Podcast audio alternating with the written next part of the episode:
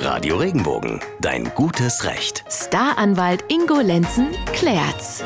Und da geht es heute um eine Frage, die wir uns alle schon mal gestellt haben. Wann komme ich wie aus einem Vertrag raus? Handyvertrag, Mietvertrag, Autoleasing oder zum Beispiel auch der Vertrag mit dem Fitnesscenter. Gehen Sie noch mal kurz im Kopf Ihre Freunde und Familie durch, ob das wohl so ungefähr hinkommen wird jetzt. Laut Statistik ist nämlich jeder Achte von uns in Baden und der Pfalz Mitglied in einem Fitnesscenter. Jeder Achte. Deutschlandweit gibt es rund 9000 Fitnesscenter.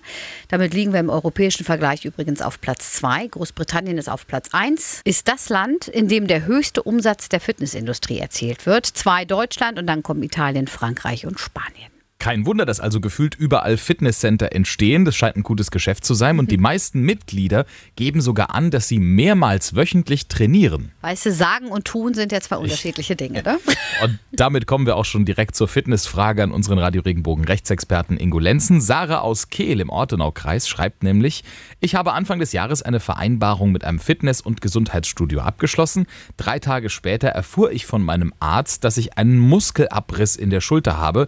Sport sollte ich also erstmal nicht mehr machen.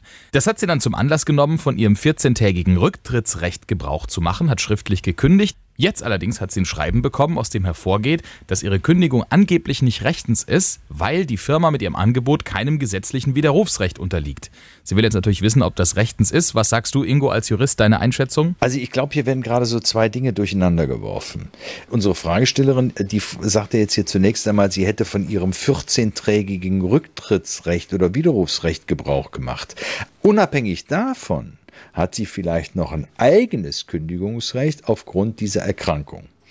Jetzt kann man sich ganz grob merken, grundsätzlich eine Krankheit, die ausheilt, berechtigt einen nicht, den Vertrag fristlos zu kündigen. Es sei denn, die Dauer der Genesung ist so lang wie die Restlaufzeit des Vertrages. Dann könnte man darüber nachdenken.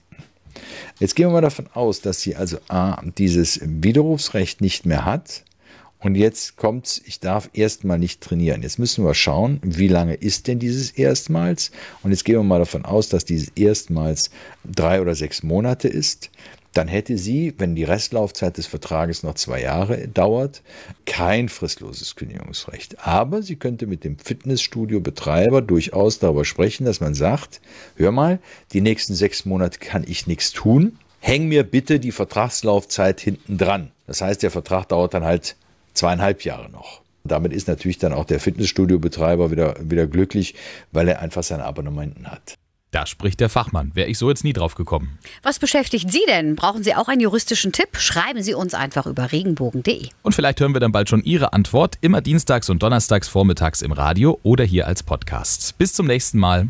Und bleiben, Sie im Recht. Wenn dir der Podcast gefallen hat, bewerte ihn bitte auf iTunes und schreib vielleicht einen Kommentar. Das hilft uns sichtbarer zu sein und den Podcast bekannter zu machen. Dankeschön.